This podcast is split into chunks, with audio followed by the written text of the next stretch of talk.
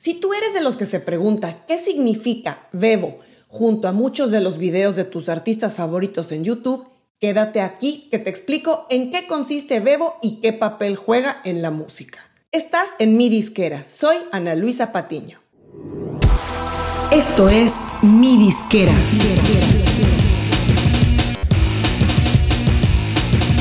Mi disquera, donde tu música es tu negocio.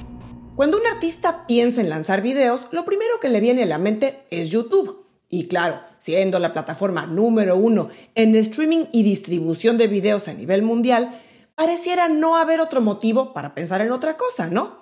Pero a diferencia de YouTube, cuyo contenido abarca muchísimas categorías y temas, Bebo, con V, se enfoca única y exclusivamente en música. Bebo es una compañía de streaming y hosting de videos que surgió en el 2009 Originalmente fue una respuesta a la explosión que se veía venir con YouTube para entonces y fue orquestada por tres de las entonces cuatro disqueras multinacionales que eran Sony Music, Universal Music y EMI Music. Digamos que de las grandes solo Warner se quedó afuera inicialmente. En los primeros meses Bebo únicamente tenía contenido de esas tres disqueras que mencioné, las fundadoras originales que bueno, era bastante contenido, pero tampoco era el universo completo de lo que la gente quería ver en video de música. Y YouTube siempre le hizo sombra. La mayor fortaleza de Bebo desde un principio fue su capacidad de monetizar los videos a un nivel mucho mayor que YouTube, aunque solamente en un pequeño puñado de países existía Bebo como aplicación o website separado. Al inicio Bebo solo estuvo disponible en Estados Unidos, México, Brasil y unos pocos más. Y como era obvio desde el inicio que Bebo no tendría un futuro muy brillante si no hacía alianzas de distribución con los grandes jugadores de video, pues desde el principio se aliaron con YouTube para sindicar o distribuir su contenido. Y así, las tres grandes disqueras que fundaron Bebo orillaban a sus artistas a lanzar sus videos, al menos los videos oficiales, exclusivamente a través de Bebo y podían entonces ser vistos en esa plataforma en los pocos países en que estaba disponible y en el resto bajo un canal espejo, como se llamaba en YouTube, un canal de artista con el nombre, el sufijo de Bebo. Así que de aquí que hasta la fecha veas muchos canales de artista que después del nombre tengan el sufijo Bebo. Y es por esto que hoy por hoy, cuando ya existen los canales oficiales de artista en YouTube, abreviados OAC por Official Artist Channel, que consolidan todo el contenido de un mismo artista, que puede existir en diversos canales, de disqueras o de Bebo, te encuentras muchos videos de los artistas más grandes, tanto artistas latinos como artistas internacionales, que vienen de un canal Bebo. Bueno, y te preguntarás entonces, si ya está totalmente integrado Bebo en YouTube con todo su contenido de artista, ¿vale la pena en seguir lanzando videos en Bebo hoy por hoy? La respuesta es sí, porque todo suma. Mi recomendación a los artistas cuando me preguntan, ¿debo lanzar o no mis videos en Bebo? Es principalmente que sí, siempre y cuando trabajen ya con una disquera o con una distribuidora grande que pueda ayudarles a hacer algunos manejos necesarios detrás de las cortinas. Porque lo que menos quieres es que tu contenido esté regado por todos lados. La ventaja principal de Bebo hoy por hoy es que tienen una distribución adicional a la que YouTube no está conectada automáticamente como algunos sistemas de smart TVs o televisiones inteligentes, consolas de videojuegos y plataformas de streaming como Roku. Además tienen un buen sistema de curación de playlist en esas plataformas y también por supuesto en YouTube, donde son especialmente activos.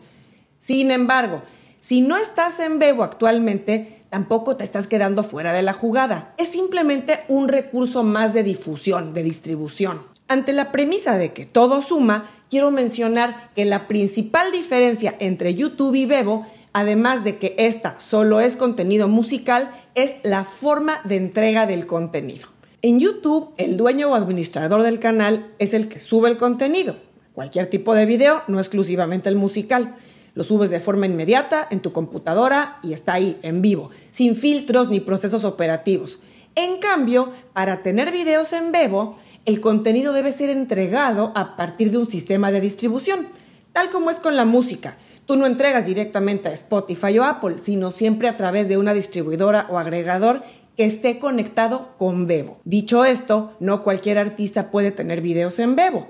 Debe ser un artista que trabaje ya con una disquera, distribuidora o agregador y que además arregle con ellos los detalles de cómo quiere integrar su contenido de video, como ya mencioné. A lo que me refiero con esto es, si no tienes una disquera o distribuidora con la que tengas ese contacto personal o soporte, te aconsejo no meterte en este lío de la distribución a Bebo, porque puede resultar más problema que ventaja.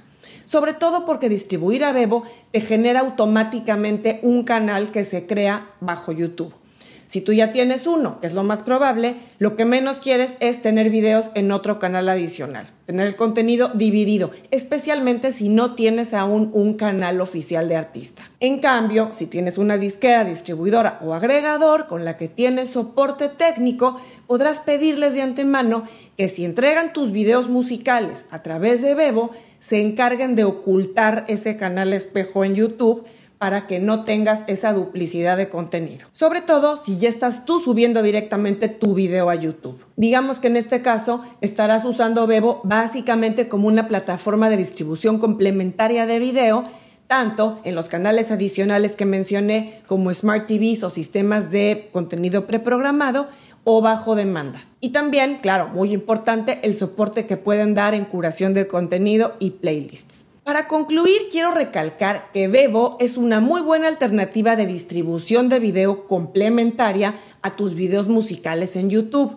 Pero te aconsejo activarla si solo si trabajas con una disquera, sello o distribuidora que te ayude a que tu contenido no se duplique y que lo puedas gestionar correctamente para que no tengas duplicidad o contenido regado por todos lados en YouTube. Esto requiere algunos trámites manuales, nada complicado, pero sí manejado por personas que tengan esa relación directa con Bebo. Tampoco es grave si en algún momento tu disquera o distribuidora no te preguntaron y te crearon un canal de Bebo. Porque actualmente con la opción de tener un OAC o canal oficial de artista, YouTube podrá integrar ese canal de Bebo a tu canal oficial de artista y tener todo bajo el mismo techo. Espero que te haya quedado claro toda esta historia de Bebo YouTube y demás. Y sigue conectado por acá, que seguiremos con muchos temas interesantes. Cualquier sugerencia o pregunta de otro tema que quieras entender, pónmelo en los comentarios y lo tocamos pronto.